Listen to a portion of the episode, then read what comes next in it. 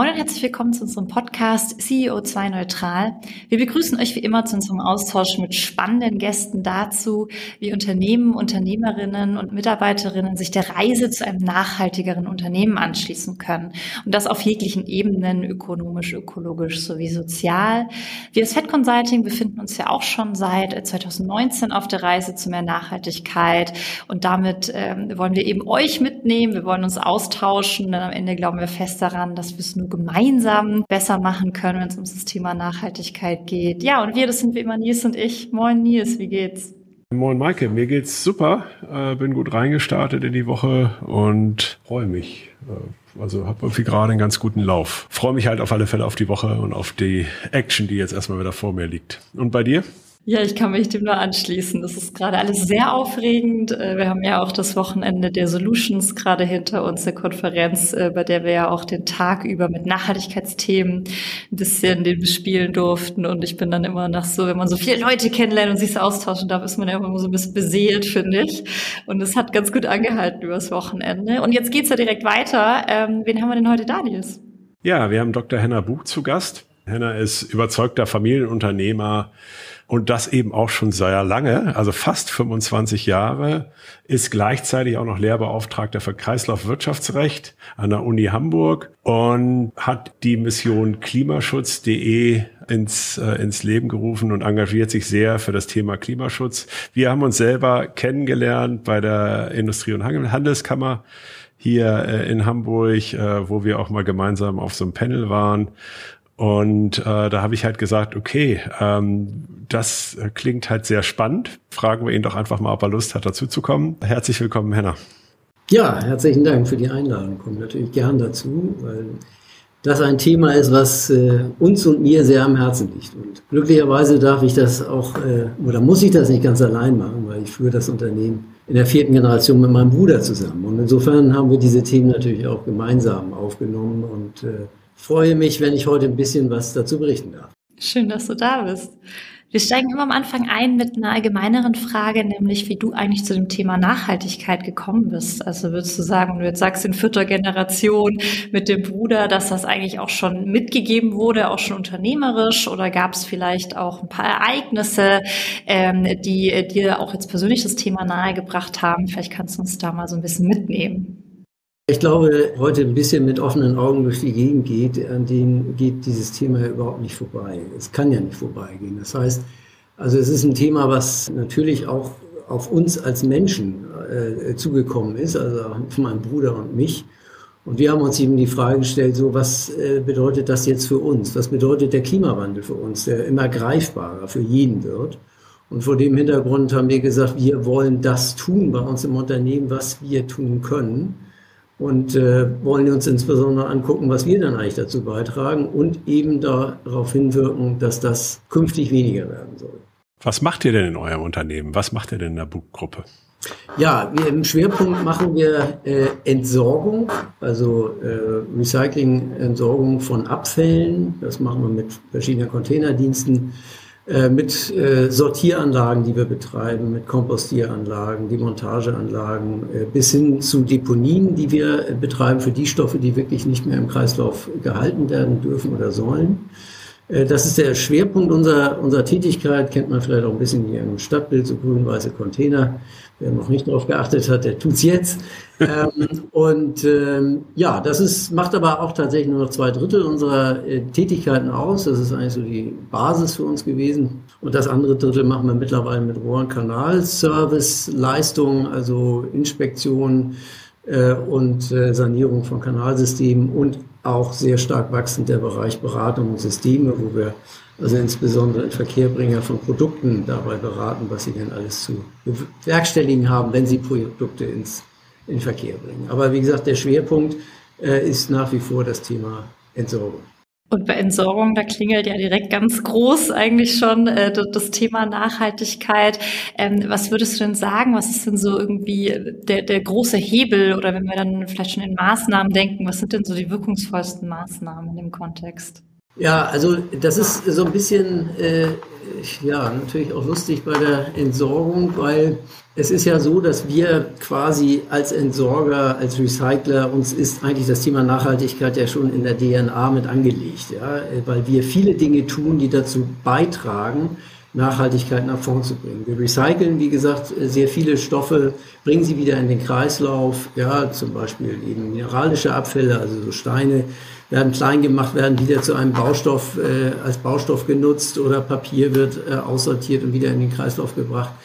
Dann stellen wir äh, einen sogenannten Ersatzbrennstoff her, der äh, in äh, Zementwerken eins zu eins und auch in anderen Kraftwerken eins zu eins Kohle und Öl ersetzt. Das heißt, äh, dort eben auch regenerative Anteile drin in diesem Ersatzbrennstoff, insofern eben auch eine Einsparung. Das ist alles ganz toll und bringt auch unheimlich viel für die äh, Umwelt und auch äh, im Hinblick auf den CO2-Ausstoß, aber nicht auf uns zu rechnen. Denn wir sind nur Dienstleister, der sozusagen dabei hilft, die CO2-Einsparung zu reduzieren. Also insofern, äh, wenn ich jetzt mal unseren CO2-Fußabdruck äh, nehme, das sind äh, etwa 12.000 Tonnen im Jahr, und wir tragen dazu bei, dass im Jahr etwa 150.000 Tonnen CO2 eingespart wird, ja, dann könnte ich sagen, ja, da habe ich ja schon ganz toll was gemacht, ja, ist doch prima, ja, hat aber nichts mit mir zu tun. Ja, ich ermögliche anderen, dass sie CO2 einsparen. Deswegen haben wir von vornherein gesagt, das kann es jetzt nicht sein, sondern wir müssen uns angucken, was tragen wir zur Party bei? Und das ist eben der erste Ansatz, wie ihr und alle, die hier zuhören, wahrscheinlich ja natürlich wissen, eine CO2-Bilanz, die ich mal erstellen muss. Und das haben wir erstmals für das Jahr 2019 getan. Okay, spannend. Ihr seid ja, wie viele Mitarbeitende habt ihr? Etwa 1200.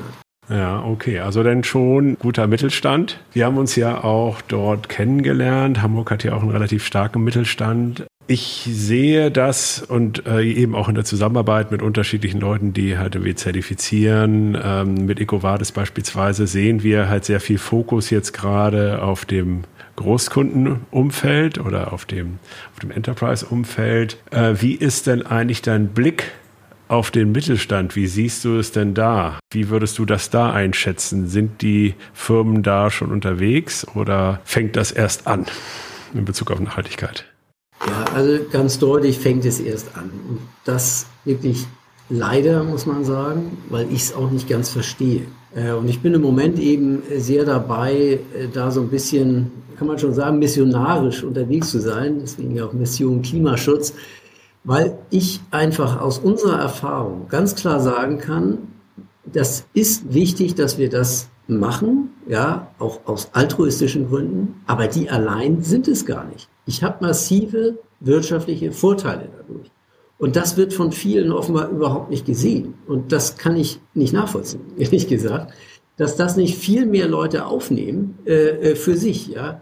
Was wir an völlig neuen Impulsen, an Kundenbeziehungen gewonnen haben dadurch, weil es eben für viele unserer Kunden wichtig ist. Einige ist auch völlig Schnurz, ja, die, da ist der Preis und Ende. Aber es gibt verdammt viele, die sagen, das ist für mich ein wichtiges Thema und das finden wir total cool, was ihr da macht.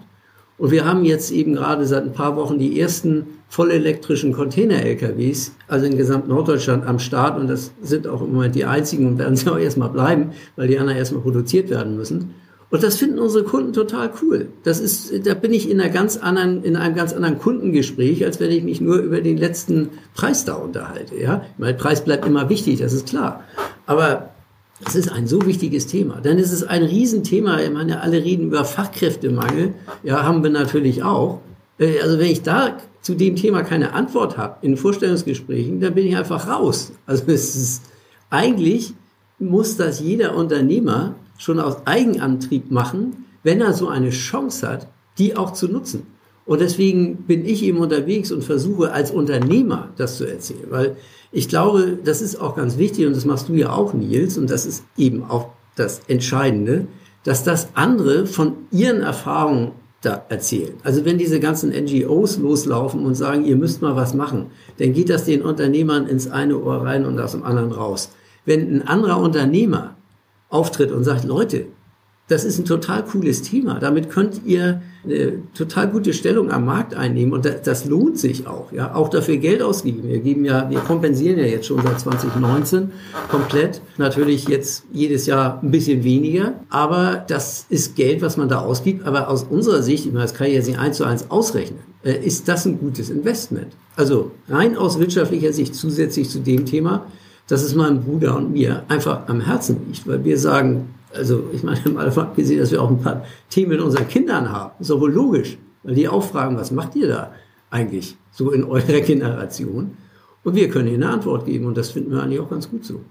Ja, total spannend. Ich würde auch gern auf jeden Fall nochmal das Thema Kompensation gleich mit dir aufmachen wollen, weil äh, das wirklich was ist, was uns auch sehr umtreibt.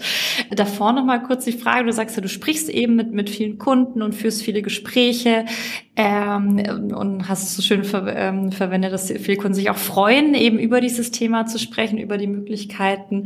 Kriegst du auch mal eher, eher undankbarere Antworten oder anders formuliert, wie nimmst du es denn wahr? Also glaubst du, es entsteht wirklich da auch ein Umdenken bei vielen ähm, Unternehmern und Unternehmerinnen, was das Thema angeht, gerade im Kontext Fachkräftemangel, gerade im Kontext irgendwie ähm, ja, beständige Unternehmen für die Zukunft aufzubauen? Oder denkst du, wir haben da gerade im Mittelstand schon auch noch einen Weg zu gehen.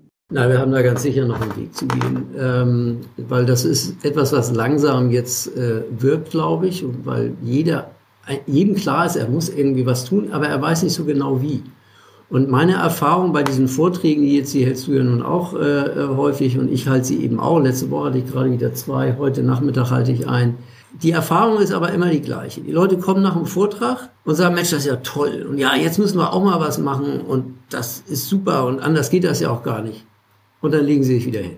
Das ist die, das ist die Erfahrung. Ja, also vom Erkenntnis zur Umsetzung, das ist leider noch ein weiter Weg. Und natürlich haben wir jetzt in Corona-Zeiten und äh, eine Rezension steht äh, uns vor der Tür. Da haben wir natürlich auch andere Themen. Das ist völlig klar. Auch mit denen müssen wir uns auseinandersetzen. Aber gerade in so einer Zeit, sich, sagen wir mal, einen Vorteil gegenüber dem Wettbewerb zu schaffen, über so eine Maßnahme, die dann eben auch noch etwas Gutes bewirkt, ist ja nur schlau. Also ist eigentlich äh, genau der richtige Weg. Und deswegen glaube ich schon, wir sind, wir sind da auf dem Weg und äh, ich merke, dass es immer mehr Leute einfach aufnehmen und sagen, so was kann ich machen und viele glücklicherweise dann jetzt mal anfangen mit einer CO2-Bilanz. Und äh, ihr habt das ja auch gemacht. Das ist ja nur auch keine Raketentechnik. Ja, also das ist schon zu machen. Man braucht am Anfang sicherlich dort jemand, der einmal ein bisschen an die Hand nimmt. Haben wir auch gehabt.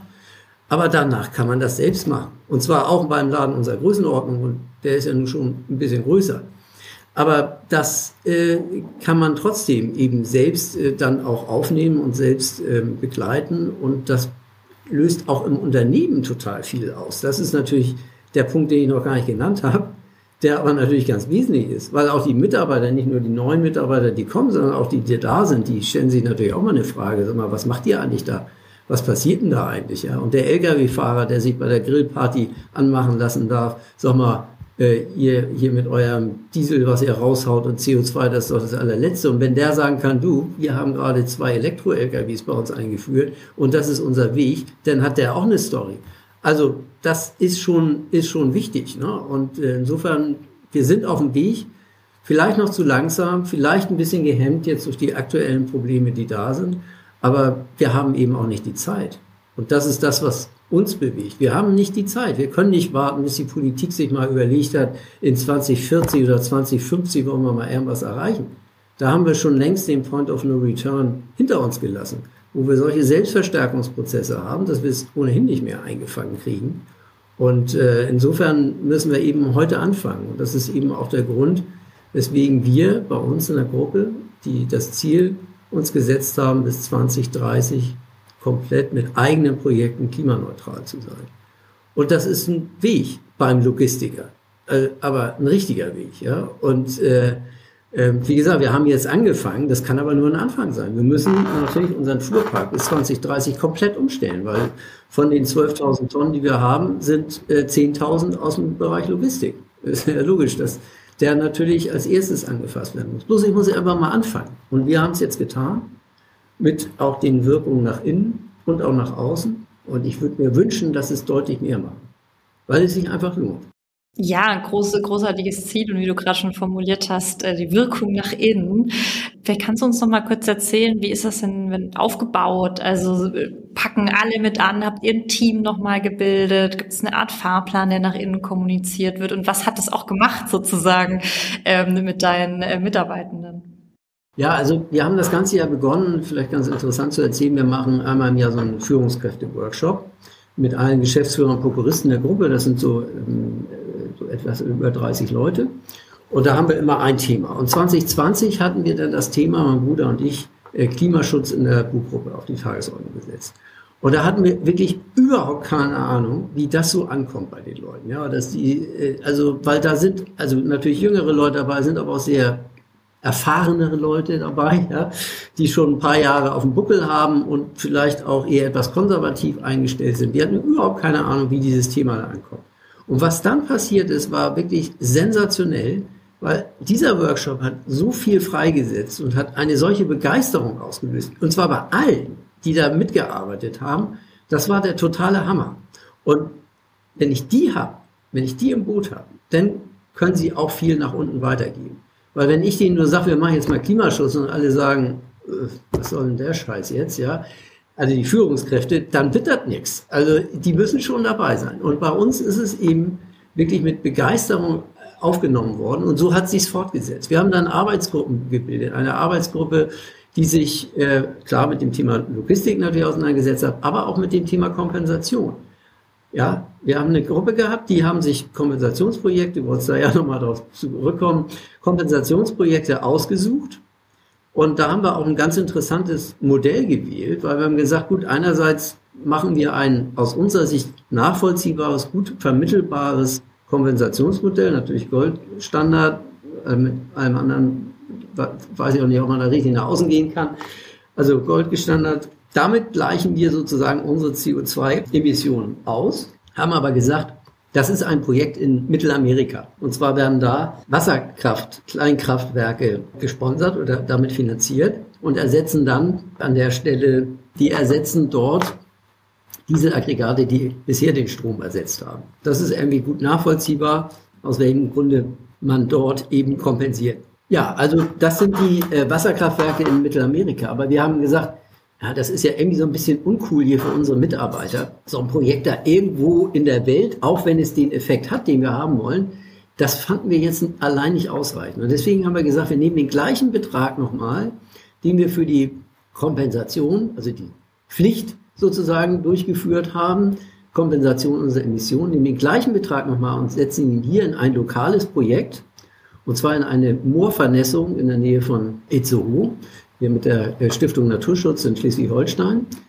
Da kriegen wir keine Zertifikate oder sonst was, war uns auch egal, ja, weil es ging uns darum, ein lokales Projekt zu haben, wo wir mit den Leuten, wo die sehen können, das ist hier bei mir vor Ort. Da waren wir mit denen auch, sind da, haben Bus geschartert und sind da mit Interessierten hingefahren und haben denen gezeigt, was wir da machen. Und das hat natürlich eine ganz andere Wirkung, als wenn ich sage, ich mache da irgendwo in der Welt irgendwas. Ja?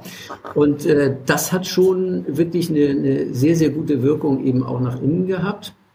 Und natürlich hast du in jeder Firma Leute, die finden das nun cooler und andere sagen, das ist mir eigentlich ziemlich egal. So, die haben wir bei uns natürlich auch sehr logisch. Äh, wir sind ja nicht alles 1200 Begeisterte, die nun, die nun alle dahinter stehen. Das ist nicht so. Aber hier haben verdammt viele dabei, die eben sich auch Gedanken machen, die sich auch äh, an ihrem Standort Gedanken machen. Was können wir denn da jetzt machen, äh, wenn wir bis 2030 eben äh, klimaneutral mit eigenen Projekten sein wollen? Und das ist wirklich eine, eine, eine, eine coole Entwicklung. Und ja, ich glaube, wir werden es auch hinkriegen. Ob wir es hinkriegen, ich kann es euch heute nicht sagen. Das ist unser Ziel.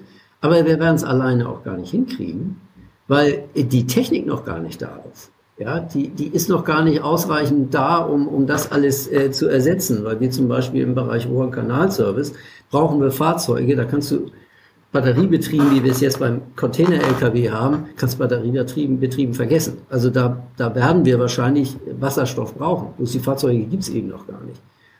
Aber wir geben eben auch unseren Lieferanten ganz klare Maßgaben. Wir sagen den Leute, wir haben hier eine Agenda. 2030 wollen wir klimaneutral sein. So, und jetzt habt ihr zwei Möglichkeiten. Entweder ihr seid mit dabei oder ihr seid nicht mit dabei. Aber dann müsst ihr uns Angebote schaffen, weil ich fange nicht an, jetzt LKWs zu konzipieren. Machen ja auch ein paar Leute, wie man hört. Aber das kann nun wirklich nicht mein Ansatz sein. Da, da gibt es ja nur Spezialisten zu. Die machen den ganzen Tag nichts anderes. Dann werden die das wohl vielleicht auch hinkriegen. Und ähm, wie gesagt, mit den beiden LKWs von Volvo muss man auch klar sagen, die sind da echt am weitesten. Weiß ich auch nicht, warum die nun gerade am weitesten sind, aber ist so. Funktioniert wunderbar. Also auch noch mit ein bisschen Einschränkung. Das ist aber wie mit, ich war auch seit sechs Jahren Vollelektriker privat. Und es geht alles. Also ich sehe da jetzt auch keine großen Einbußen oder so. Ja, wenn dann immer gesagt wird, ja, da kann ich aber gar nicht ins Auto setzen und morgen nach München fahren. Das machen wir auch jeden Tag. Ne? Also insofern, das ist schon äh, super als Argument, das deshalb nicht zu machen. Aber das nimmt auch immer mehr ab. Also ich glaube, da äh, passiert ja auch viel. Pkw, da muss man heute sagen, das ist ja überhaupt gar kein Thema mehr. Haben wir im Übrigen gerade umgestellt. Also bei uns gibt's kein Diesel mehr als für einen Pkw. Ende. Haben wir jetzt gesagt, da hatten wir eine Zeit eine Übergangsphase, wurde aber ohnehin nur Elektriker bestellt, ähm, weil wir da auch höhere Limits für angesetzt hatten äh, für die Mitarbeiter. So, dann haben wir gesagt, jetzt brauchen wir auch kein Diesel mehr. Also Ende. Ja, am Ende ist ja der Ansatz eben, das eben als Prozess zu begreifen. Ne? Du kannst es ja noch gar nicht richtig projektieren, du weißt ja noch gar nicht genau, was kommt, sondern du kannst einfach nur sagen, okay, hier ist das Ziel, ja, was müssen wir alles dafür tun, damit sich das, äh, damit sich das in diese Richtung entwickelt und äh, das halt eben für sich eben auch als Prozess halt irgendwie zu begreifen und da halt irgendwie auch klar halt zu machen, worum es da geht. Ich habe da so ein paar Sachen, äh, wo ich eben, wo es auch bei mir nochmal rattert. Ich finde das mit den Mooren total äh, interessant, weil es natürlich eine wirklich sehr wirkungsvolle CO2-Senke ist und, äh, und dieses Wiedervernässungsthema dann natürlich einfach einen großen Hebel hat und das natürlich eben bei uns halt wie vor der Haustür ist. Ne? Und gleichzeitig ist es ja eben so schade, Gut, ähm, hast du völlig recht, ist halt so. Äh, wenn das halt dann irgendwie jetzt halt eben entsprechend nicht gefördert wird hier äh, aus Gründen, die hatten wir ja auch schon häufiger mal im Podcast, dann muss man es halt dann eben anders machen. Aber es ist da trotzdem bleibt das natürlich schwer nachvollziehbar und Maike, da sollten wir tatsächlich auch nochmal bei uns noch ein bisschen intensiver drüber nachdenken, wie wir das halt dann eben auch hier lokal hinbekommen. Ne? Da gibt es ja eben nur, ich glaube, More Futures, die das halt auch tatsächlich anrechnen, aber alle anderen Initiativen tun sich da gerade noch schwer. Ja, und die Mittelständler, also du bist ja auch relativ aktiv da in der Handelskammer und so. Und hast du da das Gefühl, dass du da die auch erreichst? Ja, also das gefällt mir auch noch nicht so richtig, wie die Handelskammer damit umgeht. Ähm, also wir haben es, ich habe meinen Vortrag da eben auch im Plenum gehalten. Gleicher Effekt, ne? kamen die Leute auf einen zu, müssen wir jetzt auch mal machen. Ich kann nicht nachvollziehen, ob sie es nun äh, gemacht haben. Da haben sicherlich auch ein paar gesessen, die haben sich das, äh, mussten es erleiden, sich das anzuhören und haben gedacht, äh, was will der denn jetzt? Also ich, ich glaube schon, dass an den richtigen Stellen man da einiges bewegen kann. Was mir nicht gefällt bei der Handelskammer ist, dass das noch viel zu wenig Aktivität auslöst. Also solche Veranstaltungen wie die, bei der wir waren, Nils, äh, wo eben Unternehmer eigentlich informiert werden sollten, äh, die sind viel zu wenig. Und am Ende sitzen da im Moment auch nur die, die sowieso schon auf dem Weg sind. Wir müssen ja die erreichen, die nicht auf dem Weg sind.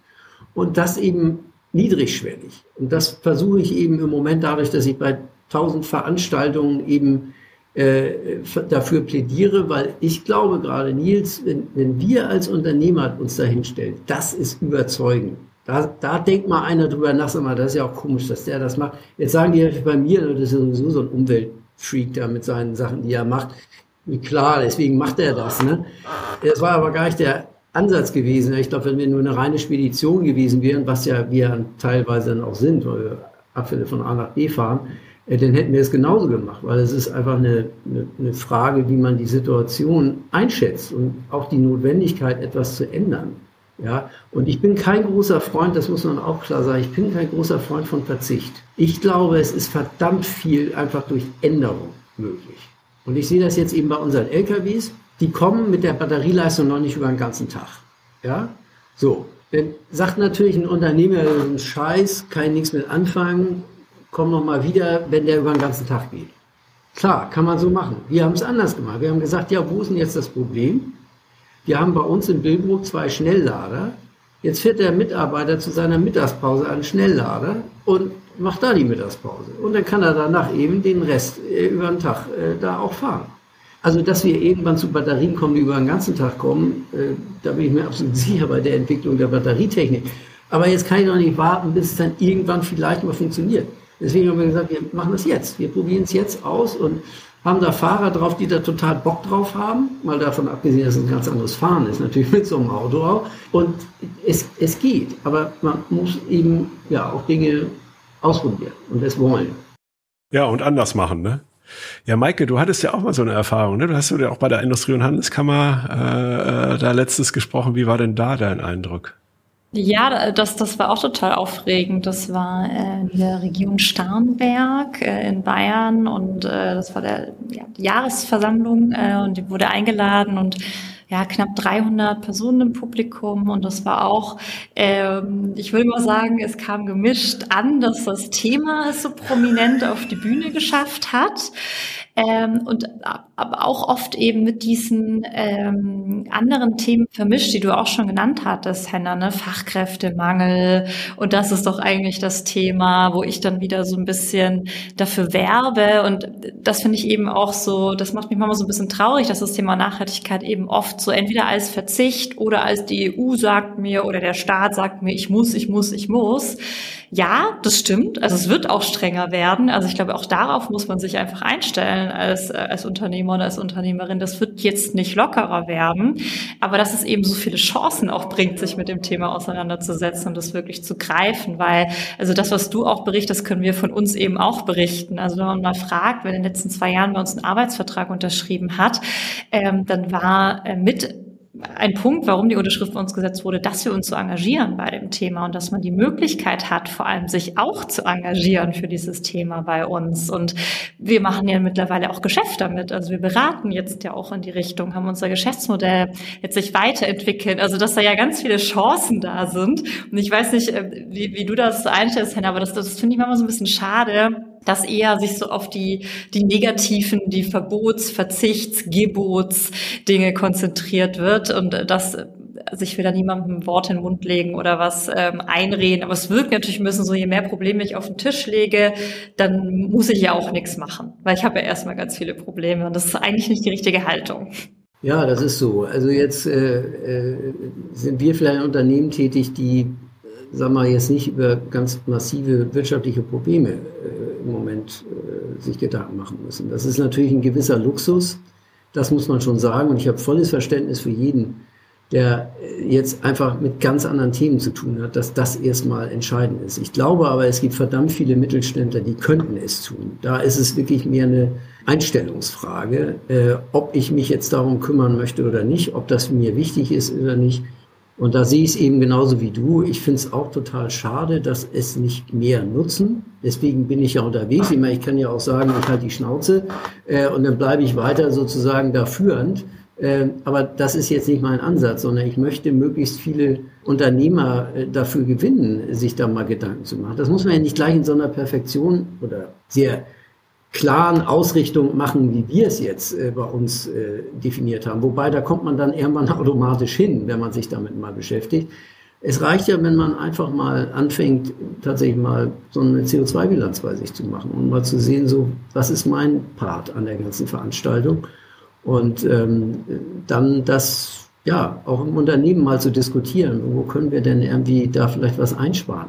Und eins muss man ja auch mal sagen, jede CO2-Einsparung ist am Ende eine Kosteneinsparung. Also da bin ich als Unternehmer eigentlich schon notwendigerweise äh, dabei, äh, mich darüber, mir darüber Gedanken zu machen, um alleine nur Kosten zu sparen. Ne? Gut, klar, jetzt eine Umstellung von Diesel auf Elektro, das kostet dann zwar ein bisschen mehr, wobei es kostet es auch nicht äh, so richtig, weil das ja reichlich gefördert wird. Und äh, wir jetzt noch gar nicht wissen, wie die laufenden Unterhaltskosten dann sein werden. Im Moment sieht so aus, dass die natürlich ein Bruchteil von dem sind, was wir ansonsten im Unterhalt haben. Ne? Das werden wir erst nach einem Jahr wahrscheinlich mal gesondert auswerten können. Also im Moment weiß ich nicht, ob es teurer oder billiger ist.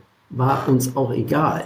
Ja, ähm, wenn es in einem vernünftigen Verhältnis ist. Äh, und jetzt kostet der LKW mit Förderung äh, so viel, dass er noch in der Range ist, wo wir sagen, das könnte sich rechnen, das ist okay. Ne? Kann auch sein, dass es vielleicht knapp nicht rechnet. Zum Thema Förderung habe ich ohnehin meine eigene Meinung, denn ich frage mich ja, so ein LKW kostet 400.000 Euro, ja, so ein Elektro-LKW normaler kostet 100. Also du kommst mit der Förderung dann irgendwo raus mit, mit Aufbauen und so irgendwo bei 160, 150, 160, kostet also schon ein bisschen mehr als der andere. Ähm, aber das ist auch das, was wir eben dann bereit sind auszugeben. Jetzt frage ich mich, was würde der LKW denn kosten, wenn es keine Förderung geben würde? Kostet er auch 400? Ich glaube glaub nicht. ja, das stimmt, das stimmt. Ja, ja. Nee. Mit Sicherheit nicht, weil dann würden sie nicht keinen einzigen verkaufen. Die müssen sich natürlich nach der, nach der Decke strecken. Und ähm, insofern, also gut, bin ich jetzt kein Riesenfreund der Forderung, aber wenn die Forderung dazu führt, dass die Fahrzeuge eben so sauteuer sind, ähm, dann muss ich das natürlich auch in Anspruch nehmen, weil also äh, da kann ich jetzt auch nicht alleine, äh, ich muss auch noch Geld verdienen und meine Leute hier bezahlen können. Also das ist auch noch wichtig. Ja, wir hatten, ich glaube, letzte Woche gesprochen äh, mit Matthias Kollmann, der ist CEO der Bolsener Mühle, ist auch im Vorstand im Bundesverband Nachhaltige Wirtschaft. Und was ich bei ihm interessant fand, äh, war so, dass er sagte, naja, okay, er hat schon eigentlich so, der hat dann auch irgendwann das für sich selber erkannt, dass er in das Nachhaltigkeitsthema reingeht. Ne? Hat vorher schon immer Hefe gemacht, aber konventionell, also sozusagen war auf der anderen Seite. Und dass er für sich meinte, naja, okay, vor zehn Jahren, wenn ich ihn da gefragt hätte, hätte er immer noch gesagt, okay, reine Selbstverpflichtung. Ja. Mittlerweile äh, sagt er, okay, wir haben das so lange probiert und irgendwie funktioniert es halt nicht so richtig mit der Selbstverpflichtung. Ne? Und das ist ja eben genau die Kehrseite der Medaille, wenn ich mir das anhöre auch von dir. Also am Ende führt es natürlich dazu, wenn keiner jetzt irgendwie in die Puschen kommt, dass es dann halt dann irgendwann eben auch äh, eben nicht mehr selbstverpflichtend, sondern verpflichtend wird. Ne? Und das ist äh, ich glaube, da wird uns auch nicht mehr viel anderes übrig bleiben, wenn ich mir das irgendwie anhöre, äh, weiß ich nicht, seit die letzten 15 Jahre, ich will das jetzt nicht an irgendeine Legislaturperiode hängen oder so, darum geht's mir nicht, aber wie, wie wenig dort halt dann irgendwie tatsächlich äh, dann halt dann irgendwie das denn tatsächlich gegriffen hat, das ist wirklich schon erschreckend, ja. Ja, das ist ohne Frage so. Also ich äh, sehe das auch so, dass wir am Ende nicht um politische Vorgaben herumkommen. Aber ich finde es eigentlich sehr traurig, dass wir da die Politik bestimmen lassen müssen. Das muss, wie gesagt, eigentlich anders gehen. Aber wir haben ja noch, also wir in unserem Bereich haben ja auch noch eine andere Rahmenbedingung und das sind Ausschreibungen. Wir haben natürlich sehr viel Ausschreibungen aus dem öffentlichen Bereich und da wird das ganz klar ein Bestandteil. Das ist heute schon so, heute mehr so, was machen Sie denn da und wie ist denn also Ihr Konzept und so weiter. Das ist noch nicht ganz zwingend, aber spielt natürlich eine Rolle. Und sagen wir mal, wenn ich preisgleich mit jemand anders bin und ich habe hier ein Konzept, was ich dem darstellen kann, dann habe ich natürlich ein Prix. Und das wird sicher zunehmen. Also der Staat wird da schon mehr fordern. Und insofern muss sich da derjenige, der an öffentlichen Ausschreibungen hängt, ohnehin mit dem Thema beschäftigen. Das äh, wird, wird gar nicht anders gehen. Und das wird auch schneller gehen als die Vorgaben, die dann irgendwann vom Staat kommen. Bloß, wie gesagt, mir passen die Termine des Staates überhaupt nicht. Das ist alles sehr in die Zukunft und das dauert irgendwie zu lange, dass wir Ausnahmen haben müssen für bestimmte Industriebereiche. Okay, alles, alles richtig. Aber wir können uns doch nicht nur an den Ausnahmen von den Zeiträumen orientieren. Ausnahmen brauchen eigene Zeiträume, aber der Rest muss da früher ran. Und das ist äh, unsere feste Überzeugung und das ist eben der Grund, weswegen wir uns doch einen sehr ambitionierten Plan da äh, gesetzt haben. Wie gesagt, den, das ist im Moment ein Wechsel auf die Zukunft. Ich habe die Technik teilweise noch gar nicht, aber ich kriege sie auch nicht, wenn ich sie nicht nachfrage. Und das ist das Entscheidende. Absolut. Vielen Dank für deine Zeit. Ich glaube, wir könnten noch äh, Stunden weiter schnacken. Ähm, wir geben äh, unseren Gästen am Ende immer noch mal die Möglichkeit, einen Appell loszuwerden. Das heißt, falls du jetzt noch mal einen Punkt machen wolltest, zu dem sind wir noch gar nicht gekommen, noch mal was unterstreichen möchtest, dann äh, ist jetzt noch mal deine Gelegenheit. Ja, also ich glaube, ich habe schon so viele Appelle losgelassen äh, in meinen Beiträgen. Das fällt dir ja fast äh, schwer, aber ich kann es einfach nur zusammenfassen. Fangt an. Es lohnt sich. Es lohnt sich wirtschaftlich und es lohnt sich im Hinblick auf die Ziele, die wir einfach für unsere Welt erreichen müssen. Weil, also der Welt ist es am Ende völlig egal, ob der Mensch sich selbst abschafft oder nicht. Die wird das überleben. Das ist überhaupt nicht das Thema. Aber wir werden es nicht überleben. Unsere nächste Generation wird die Probleme haben. Und deswegen ist auch berechtigt, dass sie eben fragen, was macht ihr? Und deswegen kann ich jedem eigentlich nur den Tipp geben, beschäftigt euch damit. Es ist nicht so schwer. Es ist nicht so schlimm, wie man sich das vielleicht manchmal vorstellt. Fangt es einfach mal an und ihr werdet sehen, es hat einen unheimlichen Benefit für alle Seiten. Ganz lieben Dank. Danke für deine Zeit, für das äh, wirklich tolle Gespräch. Es hat sehr großen Spaß gemacht, dass du uns mal ein bisschen hast hinter die Kulissen blicken können bei euch, was ihr da so macht. Äh, wirklich großartig. Äh, und danke, dass du hier auch laut bist und viel erzählst und auf die Bühnen gehst. Genau das brauchen wir. Danke für deine Zeit. Vielen Dank, dass ihr mich eingeladen habt. War mir eine Freude.